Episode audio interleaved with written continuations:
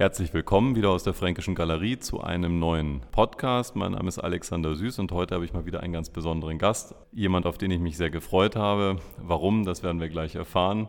Liebe Frau Petra Zenkel-Schirmer, herzlich willkommen. Ähm, schön, dass Sie die Zeit gefunden haben. Und ja, was haben Sie sich ausgesucht? Ja, erstmal Grüß Gott, Herr Süß. Vielen Dank, dass ich auch dabei sein darf. Äh, mein Name ist Petra Zengel-Schirmer. Ich bin selbstständige Restauratorin. Ich habe mir ein ganz besonderes Bild ausgesucht, würde aber das gerne ein bisschen nach hinten stellen und würde gerne erst was zu mir noch erzählen. Äh, mein Atelier befindet sich hier in Kronach, beziehungsweise unser Atelier. Mein Mann und ich, Franz Schirmer, wir führen dieses Atelier gemeinsam. Und damit man auch weiß, was wir so machen, äh, habe ich auch ein paar Beispiele dabei. Also wir haben zum Beispiel das Kompositionsklavier von Richard Wagner äh, restauriert oder die berühmte Lutherstube auf der Wartburg. Allerdings dann in einer thüringischen Arbeitsgemeinschaft mit thüringischen Restauratoren. Ja, und Gemälde von Lukas Kranach dem Älteren durften wir natürlich auch schon nicht nur betrachten, sondern auch bearbeiten. Einmal von der Festung Rosenberg, aber auch von der Feste Coburg. Wir erstellen aber auch Konzepte, restaurieren Wand und Stuck, Metall und vor allem natürlich, und jetzt kommen wir zum Thema, goldgefasste Objekte. Denn neben der Restauratorin bin ich auch seit zwölf Jahren Museumspädagogin hier auf der Festung Rosenberg. Ja, und dabei geht es hauptsächlich ums Gold. Und genau deshalb habe ich mir dieses Bild ausgesucht, denn in der Museumspädagogik bleiben wir ganz besonders vor diesem Bild, wenn wir den Workshop Traumgold äh, gebucht haben und dann da sind, stehen wir meistens ganz lange vor diesem Bild, weil dieses Bild ein überbordendes Tafelgemälde ist mit Gold, Juwelen und Perlen, mit Brokat, mit Stoffen, die glänzen, es ist ein Bild, was einen einfach zum Stehenbleiben erstmal einlädt. Es ist ein Tafelbild von Wolfgang Katzheimer, einem Bamberger Maler, der es 1478, also vor über 500 Jahren, geschaffen hat. Diese ehemalige Altartafel fällt äußerlich schon, wenn man sich die anderen Tafeln anschaut, fällt es äußerlich schon auf. Also es hat ein ungewöhnliches quadratisches Maß, 1,30 mal 1,30, aber eben, und das habe ich schon angesprochen, wegen diesem Gold. Es wurde unglaublich viel Gold verarbeitet. Und bevor wir zum Gold kommen, vielleicht eine kurze Erklärung, was wir sehen. Links sehen wir den heiligen Kaiser Heinrich mit einem Modell auf dem Arm vom Bamberger Dom.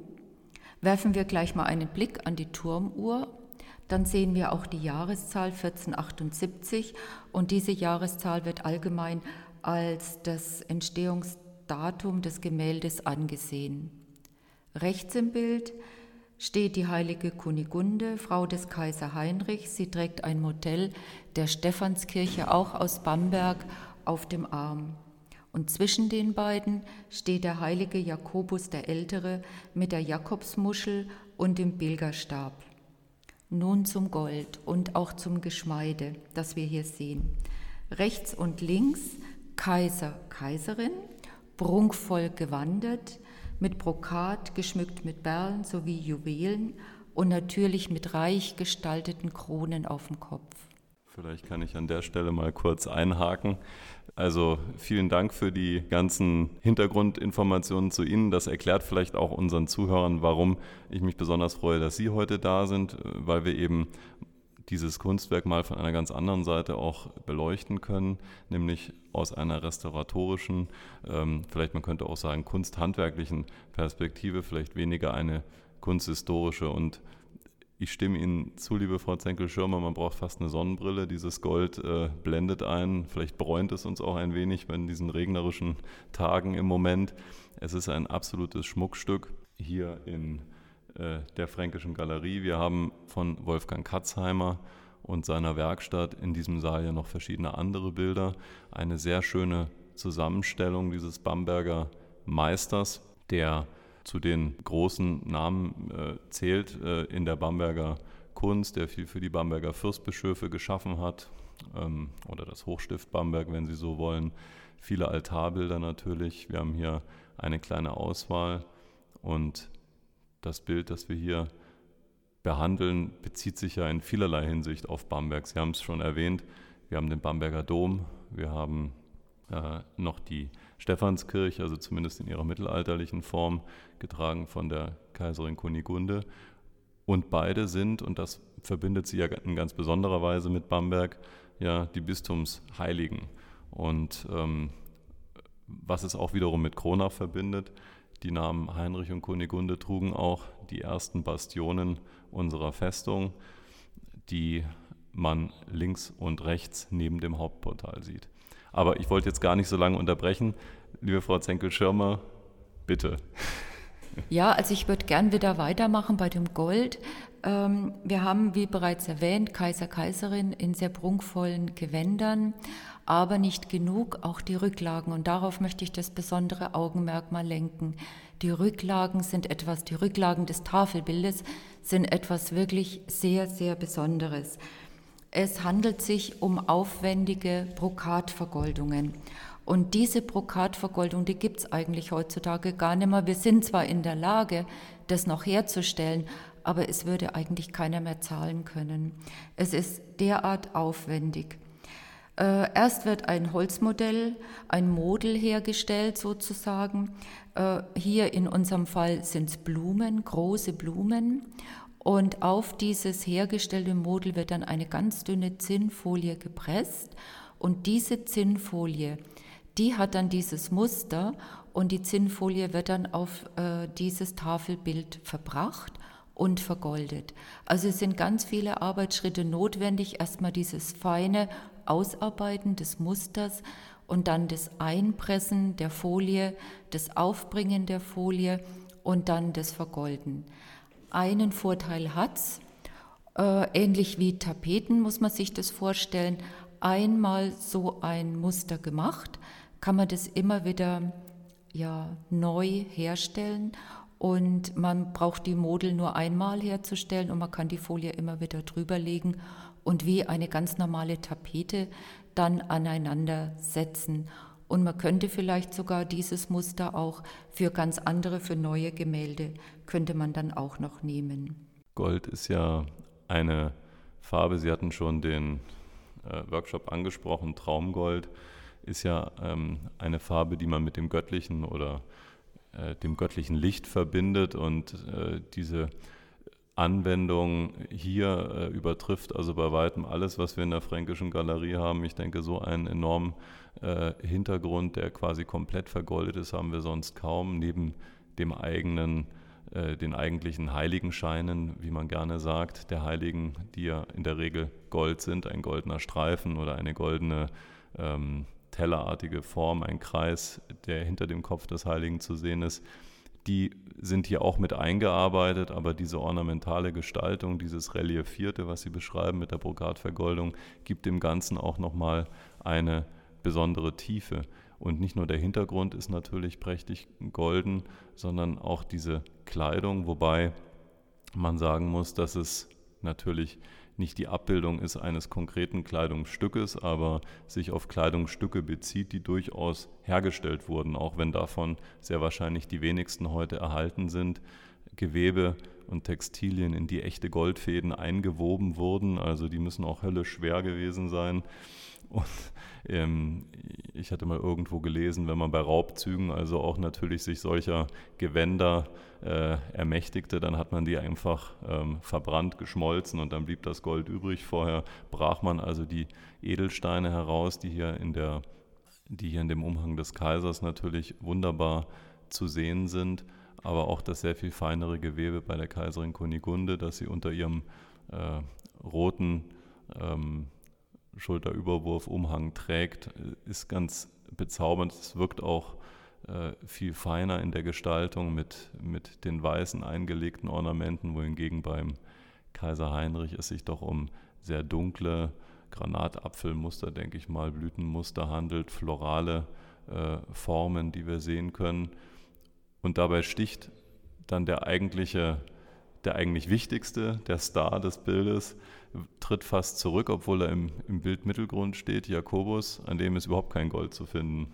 also ganz schlicht gehalten, nur mit seinem äh, Pilger- oder Wanderstab, ähm, dem äh, Buch Gottes und der Muschel, der Pilgermuschel drauf. Er selber trägt ja ein, äh, ein rotes Gewand mit, mit einem blauen Umhang, also Farben, die man sonst auch von der Heiligen Maria kennt zum Beispiel, und setzt sich dadurch aber auf eine sehr schöne Weise ab von den beiden Bistumsheiligen. Also schön wie Katzheimer hier auch mit diesen Gegensätzen arbeitet, diesem extrem glänzenden, prächtigen Gold und dann diese Einfachheit des äh, ja, Predigers. Er war ja einer der zwölf Apostel Christi und wie man daran sieht, äh, dass er ein früher Christ ist, er läuft auch barfuß, wie Jesus selbst auch, wohingegen das kaiserliche Paar trägt elegante Schnabelschuhe, wie sie in der burgundischen Mode der Zeit üblich waren. Ähm, also auch hier wird eine Einfachheit gegen einen hohen Luxus gesetzt, also so viele Gegensätze auf vielen Ebenen. Spannend finde ich überdies auch, wie er zum Beispiel die Bodenfläche, dieses Geschachte, ähm, perspektivisch nach hinten sich verjüngende Muster setzt ähm, gegen den goldenen Hintergrund. Das schafft auch einen wunderbaren Kontrast und eben räumliche Tiefe. Katzheimer hat das immer wieder und sehr gerne gemacht. Die Zentralperspektive ist ja auch eine Erfindung der Renaissance, äh, zu der er bis zu einem gewissen Grad auch gehört. Und ähm, ja, ein, ein durch und durch äh, entzückendes Bild. Ich finde schon, dass der Jakobus äh, sich sehr gut abhebt. Also das hat mir eigentlich von Anfang an immer sehr, sehr gut gefallen. Auf der einen Seite der Kaiser, auf der anderen Seite die Kaiserin und sehr goldbestückt und trotzdem auch ähm, ernst und vornehm und mit Blick auf Jakobus, der dann völlig ähm, schlicht in seiner Art und Weise in der Mitte steht und doch im Vordergrund ist für mich. Also alle drei Figuren, und es gibt ja nur diese drei Figuren auf dem Bild, und das finde ich auch so besonders. Es sind nicht viele Leute auf dem Bild, nur diese drei. Und da geht so eine Dynamik, so ein Hinblick aufeinander aus. Und das, das fasziniert mich unglaublich. Dieses Bild zieht mich jedes Mal magisch an, wenn ich um die Kurve komme und es sehe. Ja, und es ist auch ein Bild, was einlädt, stehen zu bleiben und es sich genauer anzuschauen. Vielleicht auch, weil es nicht so unendlich kleinteilig gemalt ist, weil es eben diese drei großen Personen sind mit diesen drei aussagekräftigen großen Gesichtern, die man einfach immer wieder gerne anschaut. Diese Bilder sind natürlich jenseits des rein religiösen oder theologischen Inhalts auch in gewisser Weise die Werbeträger ihrer Zeit. Also ich will nicht sagen die Litfaßsäulen und Plakate, wie wir sie heute kennen, aber in gewisser Weise haben sie doch auch Werbung gemacht und gerade Jakobus, den wir hier im Zentrum sehen, ist in äh, dieser Phase des Mittelalters also ein enorm beliebter Heiliger. Ungefähr 200 Jahre bevor dieses Bild entstanden ist, ähm, beginnt dieser Jakobskult in Spanien, wo ja sein vermeintlicher Leichnam beigesetzt ist.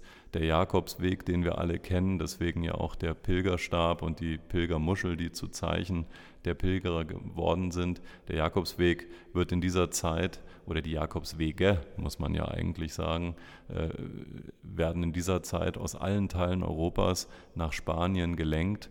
Wenn man so möchte, die erste größere Fernreise, die man damals tat, wo man ja vielleicht höchstens in die nächste Stadt oder ins nächste Dorf kam, weil das Leben sich zu Hause abspielte in, im kleinsten Rahmen. Also so ein bisschen, man könnte fast schon sagen, äh, er drückt ein wenig Fernweh aus. Und ähm, die Jakobsverehrung äh, wurde von der Kirche ja ganz gezielt auch, auch genutzt. Denn neben die großen Pilgerzentren Jerusalem natürlich als, als der wichtigsten christlichen Pilgerstadt und Rom als Sitz des Papstes äh, wurde äh, Santiago de Compostela äh, zu einem dritten Zentrum ausgebaut, ganz zielgerichtet und auch wenn es vielleicht danach dann lange mehr oder weniger in Vergessenheit geriet. Spätestens seit Harve Kerkeling redet wieder jeder über den Jakobsweg. Bin dann mal weg.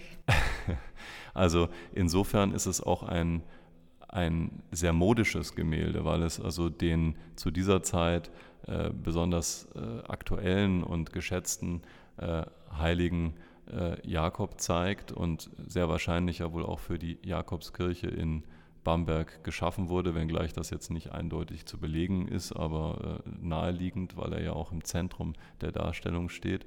Also äh, wenn wir, wenn wir schon, ich möchte das nicht herabwürdigen, aber wenn wir von Werbung sprechen, dann muss ich sagen, ist das eine wirklich gelungene. Vielleicht ähm, noch ein, zwei Worte zu ähm, Wolfgang Katzheimer.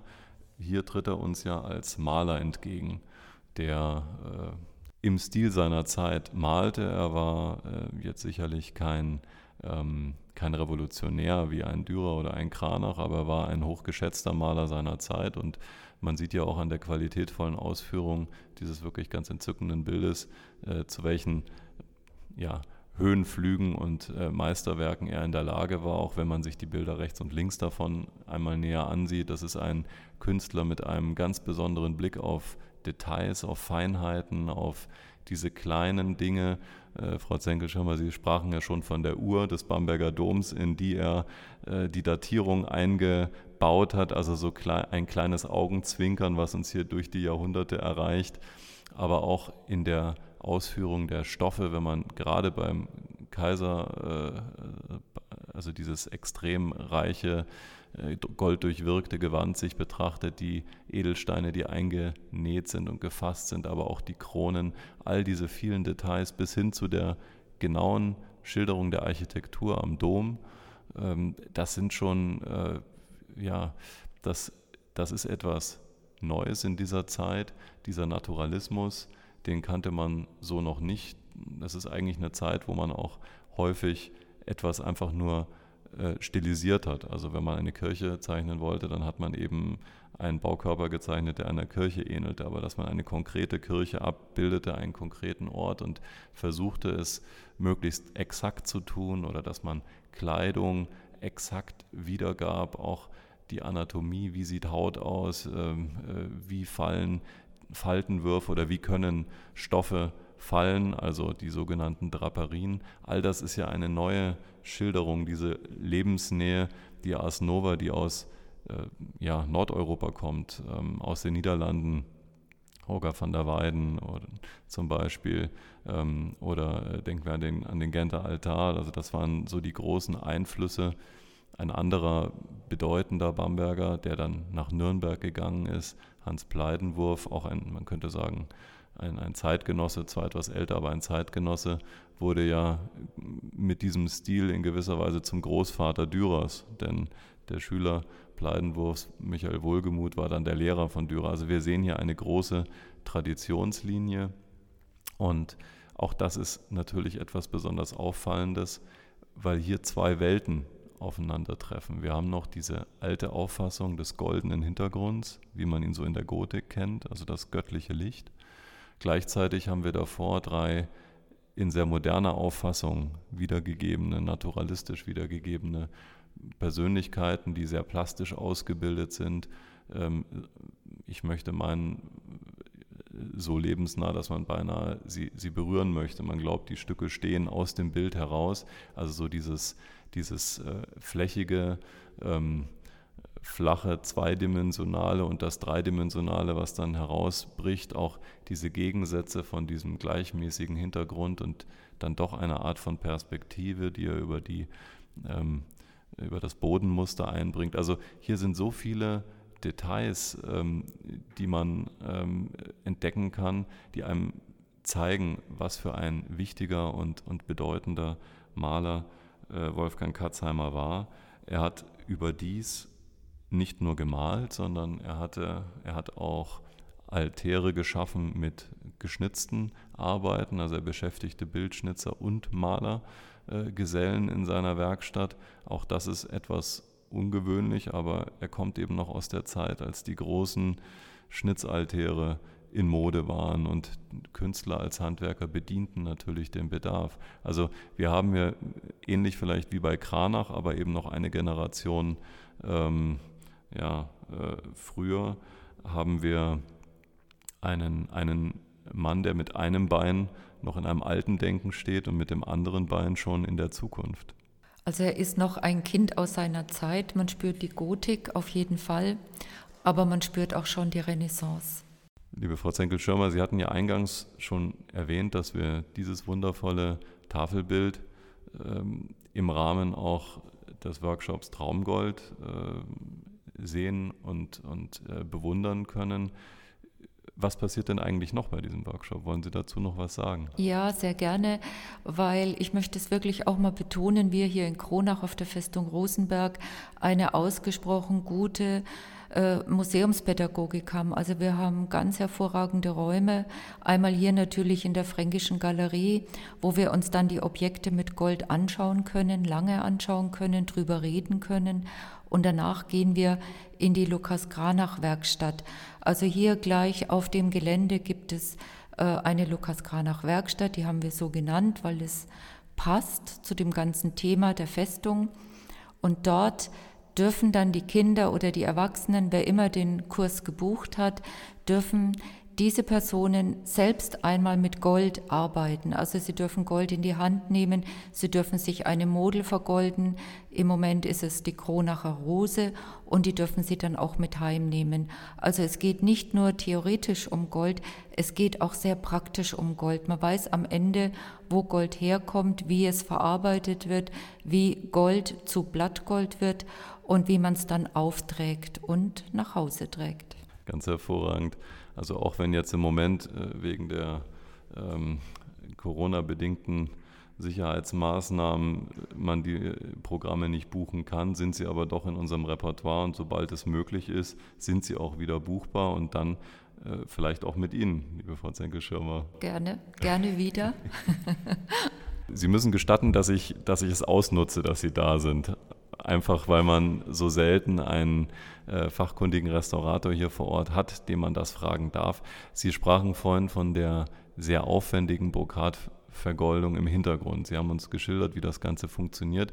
Jetzt interessiert unsere Hörer garantiert, in, in welcher Form das Gold dort aufgebracht wurde. Wurde das einfach draufgepinselt oder könnten Sie dazu was sagen?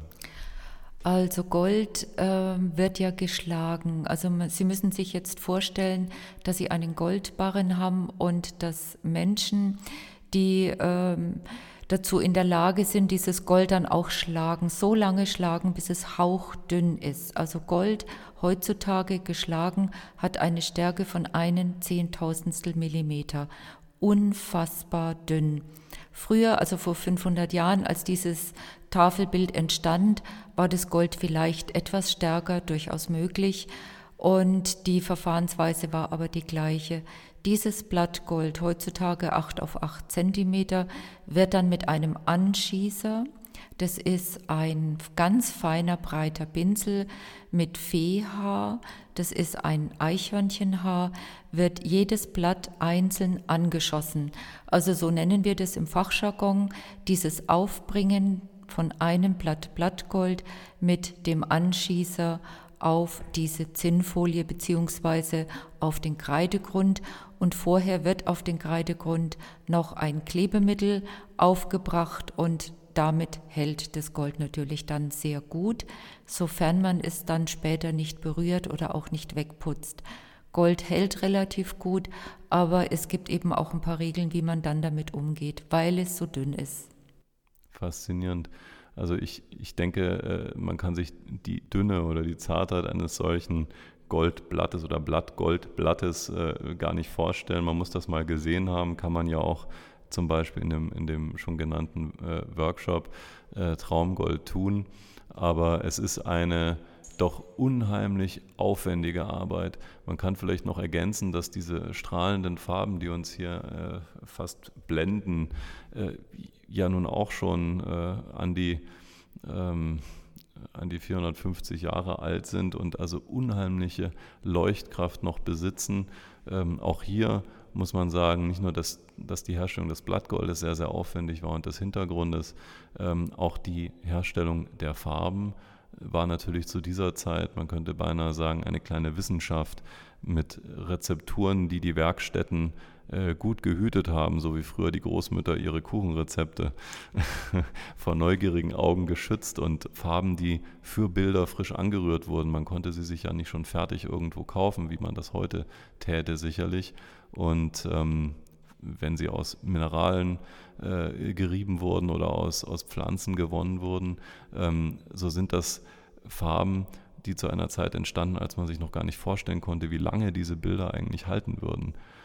Es gab ja natürlich auch kein Haltbarkeitsdatum, aber der Künstler konnte ja nicht wissen, hält das 100 Jahre, hält das 200 Jahre, hält das 1000 Jahre. Wir heute wissen, dass diese Stücke, wenn man sie gut behandelt, wenn man für ein stabiles Klima sorgt, wenn man sie schonend restauriert und äh, nicht dem Tageslicht und den Gezeiten aussetzt, dass diese Stücke im Grunde genommen, ich will nicht sagen unsterblich sind, aber auf jeden Fall viele, viele Generationen von Menschen auch noch nach uns ähm, beglücken können. Also faszinierend im Sinne einer Nachhaltigkeit, wie man hier auch mit Ressourcen umgegangen ist, mit Wissen und welchen fantastischen Effekt ein Künstler dieser Zeit erzielen konnte. Herzlichen Dank, liebe Frau Zenkel-Schirmer, dass Sie uns dieses wundervolle Bild ausgesucht haben und für all Ihre äh, interessanten Ausführungen.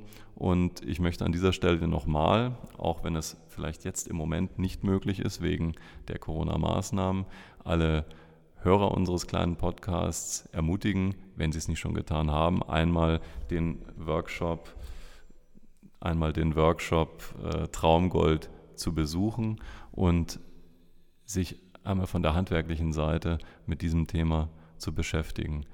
Herzlichen Dank und auf Wiedersehen. Ich danke Ihnen. Wiedersehen.